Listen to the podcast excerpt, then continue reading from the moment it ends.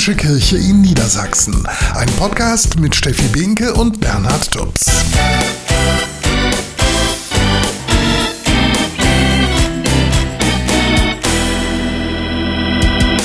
Herzlich willkommen zum Podcast der Katholischen Kirche in Niedersachsen mitten im Leben. Wir sind Bernhard Tubbs und Steffi Behnke und das sind heute einige unserer Themen.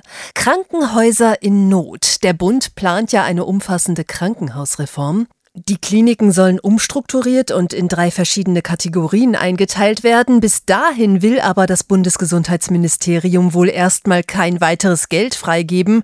Für katholische Krankenhäuser im Oldenburger Land ist das eine Katastrophe. Außerdem erzählen wir euch von der Caritas Straßenambulanz in Hannover. Sie hilft unbürokratisch und direkt dort, wo die Menschen leben, nämlich auf der Straße. Sie versorgt Obdachlose, Einwanderer ohne festen Status, Arme und manchmal auch alte Menschen. Herzstück der Versorgung ist das Behandlungsfahrzeug und genau davon gibt es jetzt ein neues. Und es geht um Freiwilligendienstler, die ja in Krankenhäusern, in Kitas, in Jugendherbergen, in Altenheimen oder der Drogenhilfe unverzichtbare Hilfe leisten. Und so viel Einsatz muss belohnt werden, das meint zumindest das Bistum Osnabrück und vergibt deshalb an seine Freiwilligendienstler ein Stipendium für Ausbildung oder Studium. Ebenfalls unverzichtbar für zugewanderte Menschen sind die Caritas Migrationsberatungsstellen in Niedersachsen, damit Integration gelingen kann. Nun will allerdings die Bundesregierung die Zuschüsse für die Beratung um ein Drittel kürzen. Die Caritas in Niedersachsen fürchtet, das wird üble Konsequenzen haben. Und in unseren Tipps für Eltern fragen wir heute, ab wann ein Smartphone für Kinder sinnvoll ist.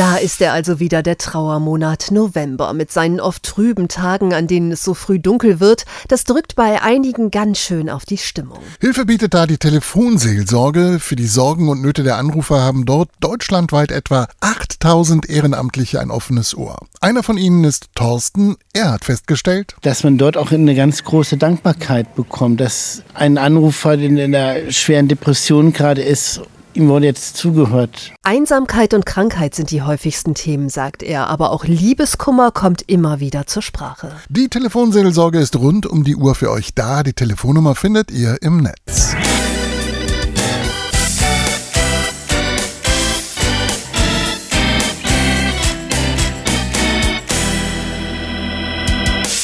Irgendwann da kommt der Tag, da fragt das Kind die Eltern, darf ich ein Handy haben? Meine Freundin, die Pia, die hat auch eins und auch der Elias. Tatsächlich, rund ein Drittel aller Dritt- und Viertklässler hat bereits ein mobiles Gerät. Deshalb unsere heutige Frage an Familientherapeutin Ursula Landfermann. Ab wann sollten Eltern ihren Kindern ein Smartphone schenken? Eher so spät wie möglich. Es reicht vielleicht zum fünften Schuljahr, also so zwölftes Lebensjahr, dann ist schon gut, wenn die auch so den Umgang damit lernen lernen. Ja, was genau sollten Kinder denn lernen, wenn sie ein Smartphone haben? Bestimmte Sachen muss man wissen. Also welche Fotos darf ich weiterleiten? Wie ist das mit den Rechten an Fotos? Wie ist das mit Kosten? Wenn ich bestimmte Dinge anklicke, kann das auch Geld kosten. Was, was entstehen da eigentlich für Kosten? Was ist mit Daten? Wenn ich jetzt meine persönlichen Daten da reinstelle, was kann damit passieren? Und damit Kinder diese Dinge verstehen können, müssen die eben auch schon eine bestimmte Reife haben. Kinder können ja mit ihrem Smartphone auf die sozialen Medien zugreifen. Können sie davon auch profitieren? Was eben viel über diese Medien passiert, ist Vernetzung, dass die Kinder sich darüber verabreden und austauschen. Das ist ja auch schön. Das ist ja auch eine gute Möglichkeit, mit anderen Kindern, mit anderen Jugendlichen in Kontakt zu sein. Und auch Spiele spielen kann sehr schön sein und auch entspannt sein und ist auch nichts, was man irgendwie verbieten oder verteufeln müsste, so grundsätzlich. Und wie können Eltern ihre Kleinen vor Inhalten schützen, die nicht für sie bestimmt sind? Natürlich kann man so Filter einbauen, dass Kinder da eben auch geschützt sind vor bestimmten Zugängen, die sie noch nicht haben sollen. Das sollte man auch tun. Im Internet, da kann man sich schlau machen. ClickSafe gibt es zum Beispiel. Es gibt aber auch noch andere Seiten. Dann kann man Seiten sperren lassen. Wobei wir auch immer sagen, das ist kein hundertprozentiger Schutz. Also sich allein darauf zu verlassen, reicht einfach nicht, sondern es braucht Begleitung. Sagt Ursula Landvermann von der Caritas Erziehungsberatung in Fechter.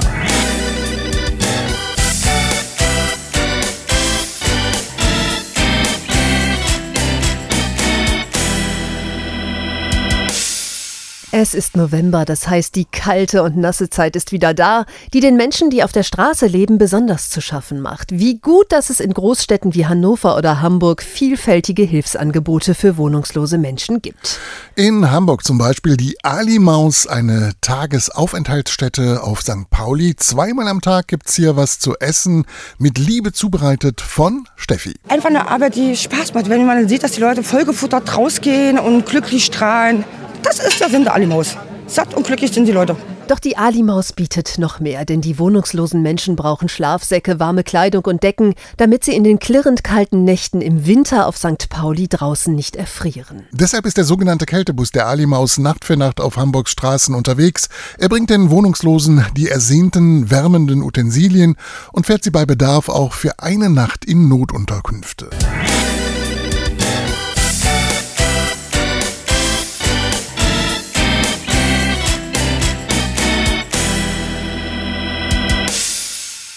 Seit Februar 2022 führt Russland einen Angriffskrieg gegen die Ukraine. Der Augsburger Bischof Bertram Meyer, der in außenpolitischen Fragen für die Deutsche Bischofskonferenz spricht, ist davon überzeugt, Frieden schaffen ohne Waffen, das kann bei einem Gegner wie Putin nicht funktionieren. Deutlich sagt er, Russland hat einen Krieg gegen seinen Nachbarn, die Ukraine, vom Zaun gebrochen. Die deutschen Bischöfe verurteilen deshalb das Vorgehen der Russischen Föderation ohne Wenn und Aber. Wir stehen an der Seite der ukrainischen Nation, die das Recht der Selbstverteidigung besitzt, das im Völkerrecht kodifiziert ist, aber auch von der kirchlichen Friedenslehre bejaht wird. Bischof Meyer hat sich selbst in der Ukraine ein Bild von der Grausamkeit des russischen Angriffskrieges gemacht und er sagt, der Versöhnungsprozess nach diesem Krieg wird sehr lange dauern.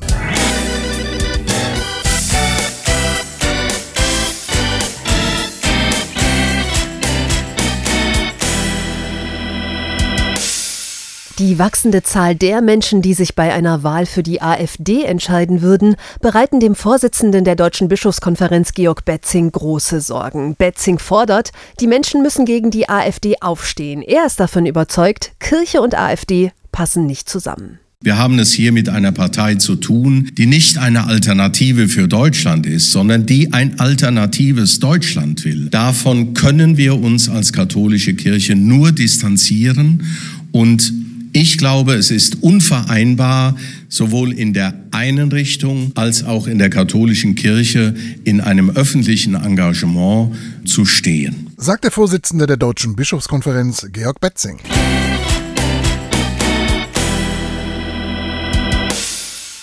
Die zehn katholischen Kliniken im Oldenburger Land sind in finanzieller Not. So wie viele weitere Krankenhäuser in Deutschland drohen sie in die Pleite abzurutschen. Denn sie schreiben rote Zahlen und sind bald nicht mehr zahlungsfähig. Deshalb fordern sie vom Staat Soforthilfen und eine Brückenfinanzierung, bis die Krankenhausreform wirksam wird. Auch das St. Elisabeth Krankenhaus in Damme ist in aktueller Geldnot, das sagt die Geschäftsführerin Claudia Konrad und sie nennt ganz konkrete Ursachen. Wir haben Tarifsteigerungen, Mehrkosten im Personalbereich von 3,8 Millionen, die in keinster Weise refinanziert sind. Das gesamte Thema der gestiegenen Sachkosten ist immer noch nicht ausgeglichen. Ich sag mal, die Inflation Inflationskostenausgleiche, die wir jetzt nochmal äh, bekommen, gleicht es nicht aus. Auch in Hannover gingen vor einigen Wochen rund 2500 Menschen auf die Straße. Sie forderten mehr Geld vom Bund, um ein Kliniksterben zu verhindern. Auch den katholischen Kliniken im Oldenburger Land steht das Wasser bis zum Hals. Das sagt Claudia Konrad, Geschäftsführerin des St. Elisabeth Krankenhauses in Damme.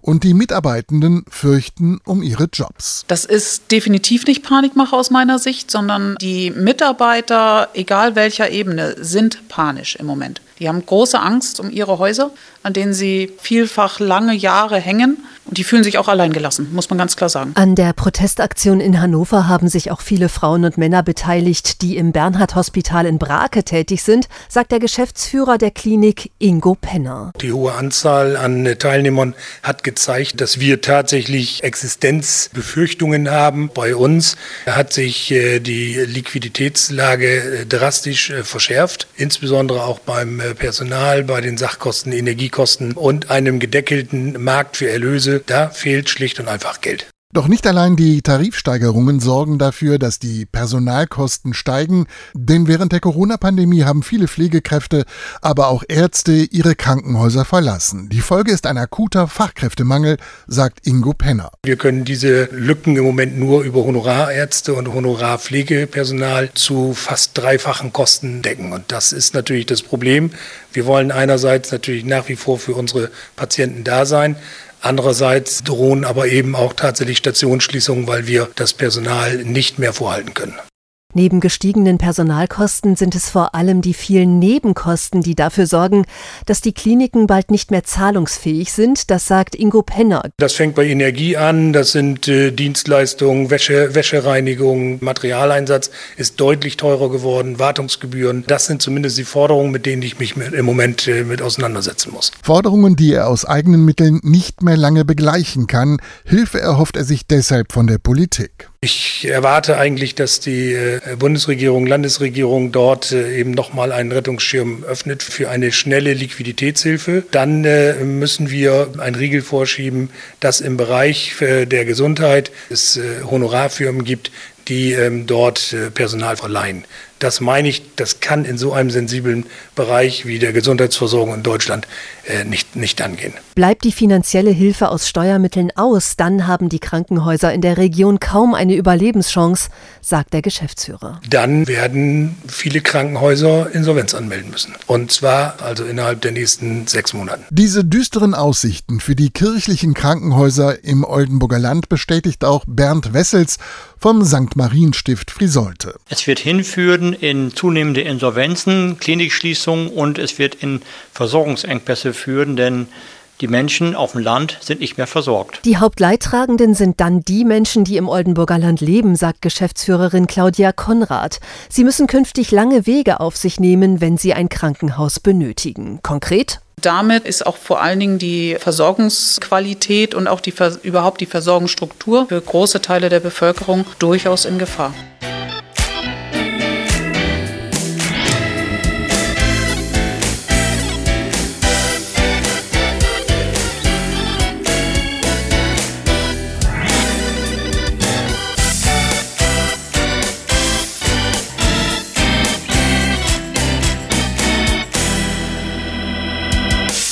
Lehrjahre sind keine Herrenjahre, so heißt ein sehr altes Sprichwort.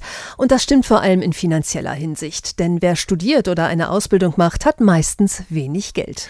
Das Bistum Osnabrück bietet deshalb jungen Erwachsenen, die einen Freiwilligendienst bei Kirche oder Caritas gemacht haben, ein Stipendium an. Das sagt Florian Niemann. Er leitet die Freiwilligendienste. Mit dem Stipendium möchten wir junge Menschen, die ähm, sich eine Tätigkeit bei Kirche oder Caritas vorstellen können, unterstützen und so weiterhin auch Kontakt halten, sodass dann auch ein guter Berufseinstieg später möglich ist. Jeder, der beim Bistum einen Freiwilligendienst absolviert hat, hat die Chance auf ein Stipendium. Eine der Stipendiaten ist Linda Stolte. Sie hat ihren Freiwilligendienst bei einem Kindergarten absolviert und studiert nun Heilpädagogik in Münster. Es fühlt sich sehr gut an, das Stipendium bekommen zu haben. Und zwar ist es eine totale Erleichterung, gut ins Studium zu starten, weil total viel Neues irgendwie auf mich zukommt. Und so habe ich halt etwas Vertrautes, weil ich in dem letzten Jahr gute Erfahrungen mit der Begleitung auch übers Bistum gemacht habe. Das Bistum unterstützt die jungen Leute gleich doppelt, sagt Florian Niemann. Er ist der Leiter der Freiwilligendienste im Bistum Osnabrück.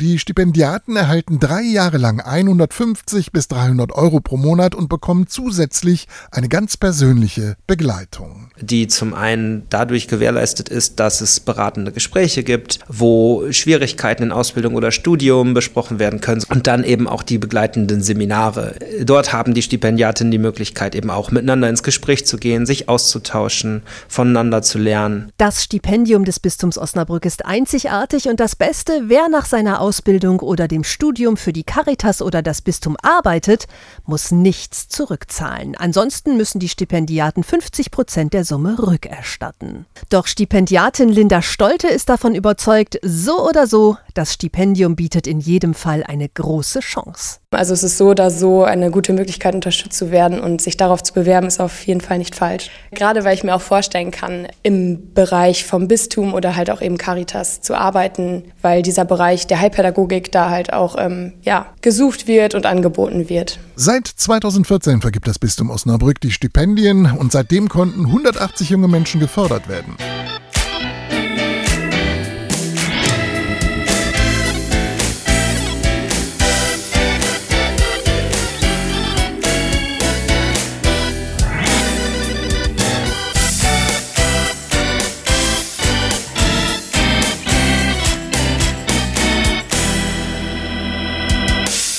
Auch wenn es für das ganze Jahr 2023 noch keine aktuellen Zahlen gibt, das Jahr ist ja auch noch nicht vorbei, lässt sich schon jetzt sagen, die Zahl der Menschen, die bei uns Asyl suchen, ist im Vergleich zum Vorjahr gestiegen. Gleichzeitig will die Bundesregierung aber die Zuschüsse für die Migrationsberatungsstellen deutlich kürzen. Für die Caritas in Niedersachsen ist das der völlig falsche Weg. Denn ohne diese Beratungsstellen ist es für die Geflüchteten viel schwerer, sich zu integrieren, sagt Sprecherin Svenja Koch. Menschen, die die Sprache nicht richtig können, können im Arbeitsmarkt nicht integriert werden. Kinder, die die Sprache nicht richtig können, die haben Schwierigkeiten mit der Schullaufbahn. Das trägt immer auch die Gefahr der Radikalisierung äh, mit sich und natürlich verstärkt es auch Fremdenfeindlichkeit im eigenen Land. Von daher sollten die Migrationsberatungsstellen, so wie sie sind, unbedingt erhalten bleiben.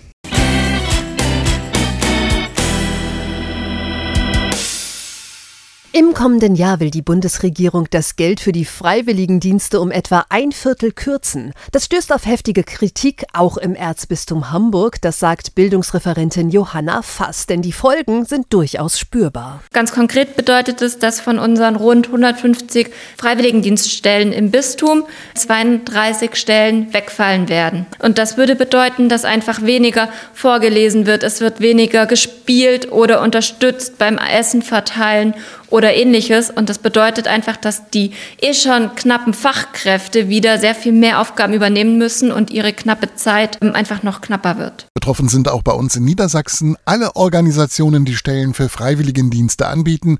Deshalb fordern sie gemeinsam, kürzt uns nicht weg. Egal ob Tiere, Häuser oder Fahrzeuge, so gut wie alles kann in der katholischen Kirche gesegnet werden. Und jetzt, nach vielen Jahren und vielen Diskussionen, gibt es den Segen für alle. Das heißt, auch gleichgeschlechtliche Paare können sich segnen lassen und nicht nur sie, sagt Jens Ehebrecht zum Sande. Er ist im Erzbistum Hamburg Ansprechpartner für queere Menschen und gehört zu den Initiatoren der Out in Church Bewegung. Ihr erinnert euch, das waren die über 100 Mitarbeitenden der Kirche, die ihre Homosexualität öffentlich gemacht gemacht und so dafür gesorgt haben, dass dies kein Kündigungsgrund mehr ist. Aber es geht auch um äh, heterosexuelle Paare, die nicht kirchlich heiraten können, wo jemand geschieden ist. Also es sind sehr unterschiedliche Paarsituationen und für diese Paare gab es bisher eigentlich kein zumindest offizielles äh, Angebot und das soll jetzt nachgeholt werden. Einzelne Priester haben schon lange Paare gesegnet, die nicht kirchlich heiraten können, aber jetzt soll endlich Schluss sein mit Heimlichkeiten. Der Vorschlag, künftig läuten die Glocken, Messdiener sind dabei und der Gottesdienst wird im Fahrbrief angekündigt. Für viele ist das sicher ein Meilenstein, Paare, die da schon lange drauf warten oder andere Seelsorgerinnen auch, die sich da engagieren. Man muss auch dazu sagen, für viele Paare kommt das viel zu spät. Also es gibt auch eine ganze Reihe von Paaren, die sagen, wir, wir fragen diese Kirche gar nicht mehr, weil einfach die Verletzungsgeschichte zu groß ist. Dass Paare ihre Liebe unter den Segen Gottes stellen können, in aller Öffentlichkeit, ungeachtet ihrer sexuellen Orientierung, für Ehebrecht zum Sande ist das längst überfällig, denn die Botschaft der Kirche muss für ihn lauten, jeder ist willkommen. Denn queer sein oder queere Identitäten sind ja nicht ein Betriebsunfall dieser Schöpfung, sondern nach meiner Überzeugung und vieler anderer gehören die zum Schöpfungsplan Gottes, sind einfach eine Variante. Und das heißt ja, ich entdecke dabei nicht nur was über queere Menschen, sondern könnte auch noch mal mein Gottesbild ein bisschen erweitern und mehr von Gott entdecken. So. Das sagt Jens Ehebrecht zum Sande. Er hat daran mitgearbeitet, dass es den Segen jetzt für alle gibt.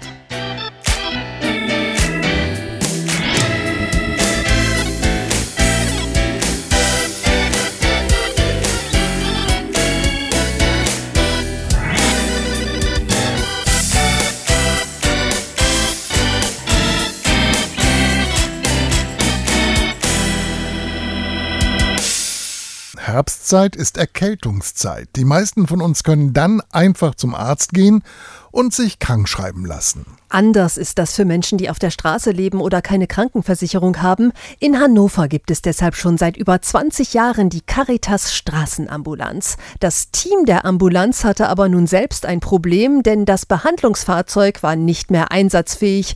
Das sagt Monika Nordhorn. Das alte war ja alt, immer wieder reparaturbedürftig und es wäre jetzt letztes Jahr nicht mehr durch den TÜV gekommen und somit mussten wir schnell und dringend ein neues Fahrzeug haben und hatten dann das Glück, dass wir ein tatsächlich Neues bekommen, was diesmal nach unseren Wünschen konfiguriert werden konnte. Wir haben jetzt richtig Platz in dem Fahrzeug. Wir haben einen Behandlungsstuhl, den wir liegend machen können. Wir können Medikamente adäquat unterbringen. Wir können im Winter auch mal die Heizung anmachen, im Sommer auch mal die Klimaanlage. Das war vorher alles eher nicht möglich und dann war es manchmal sehr schwierig, aus dem Fahrzeug herauszuarbeiten. Das Team aus ehrenamtlichen Fahrern, Ärztinnen und Ärzten sowie Sozialarbeitern hilft jährlich 5000 Menschen. Die mobile Ambulanz steht an zehn Standorten in Hannover, fährt soziale Brennpunkte an und wird manchmal auch zum Einsatz gerufen, um eben genau da zu helfen, wo Hilfe benötigt wird. Natürlich ist es ganz oft auch so, dass sie von ihrem Brennpunkt, wo sie gerade sind, den Weg zu uns einfach nicht finden und deswegen ist es ganz wichtig, dass wir da immer hinfahren. Und auch wenn uns besorgte Bürger anrufen und sagen uns beispielsweise in der Alten Riede ist jemand, dem geht es nicht gut, dann fahren wir auch so weit, wie wir kommen und haben dann einen Notfallrucksack, um zu Fuß weiterzugehen und den Menschen vor Ort zu wandeln. Falls notwendig, vermitteln die Ärzte dann auch an Spezialisten, zum Beispiel bei besonders lebensbedrohlichen Krankheiten oder für Therapien.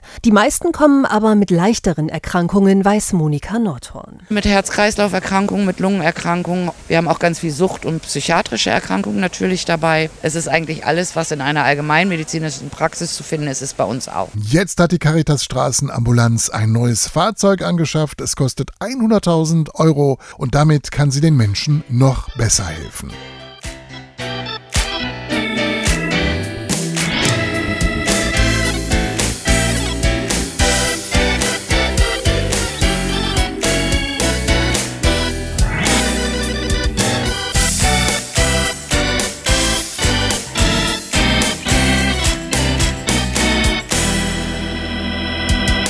Es ist November und wir steuern auf die kalten Monate zu. Wer sitzt da nicht gerne gemütlich im Warmen? Und wäre ich bei einem Gastgeber eingeladen, der sein Wohnzimmer mit kühlen 9 Grad temperiert, weil er damit seinen Beitrag zum Klimaschutz leistet, na, ich glaube, spätestens nach fünf Minuten wäre ich weg. Denn ehrlich, es kommt wirklich keine Atmosphäre auf, in der ich mich behaglich, angenommen, ja einfach wohlfühle. Und ich mutmaße mal, dass es mir bei einem Sonntagsgottesdienst in einer ungemütlich kalten Kirche nicht anders ginge. Wie ich darauf komme, im bevorstehenden Winter sollen bei uns in Niedersachsen viele Gotteshäuser kalt bleiben. Vor allem den Klimaschutz nennen die Verantwortlichen als Hauptgrund. Dass auch die Kirchen einen Beitrag gegen die Erderwärmung leisten wollen, ist sicher lobenswert. Auch wenn kalte Kirchen in Niedersachsen die Welt nicht retten, solange beispielsweise China den Bau von Kohlekraftwerken enorm vorantreibt, die CO2 ohne Ende in die Atmosphäre treiben. Aber das ist für mich kein Argument, denn einer muss ja mal damit beginnen, wirklich konsequent der drohenden Klimakatastrophe entgegenzuwirken. Und dennoch, die Zahl der Kirchenbesucher sinkt von Jahr zu Jahr. Der Entschluss, die Kirchen im Winter kalt zu lassen, wird diesen Trend sicher noch verstärken. Jesus hat zwar gesagt, wo zwei oder drei in meinem Namen versammelt sind, da bin ich mitten unter ihnen, aber ich hoffe, dass künftig aufgrund der kalten Kirchen nicht wirklich nur zwei oder drei in den Sonntagsgottesdienst kommen. Und vor allem, dass niemand frieren muss, wenn er der Predigt lauscht. Das sollte der Kirche ebenso wichtig sein wie der Klimaschutz.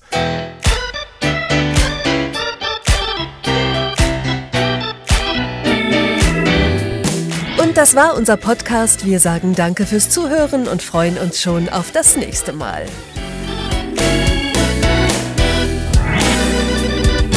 Mitten im Leben, die katholische Kirche in Niedersachsen. Ein Podcast mit Steffi Behnke und Bernhard Tubbs.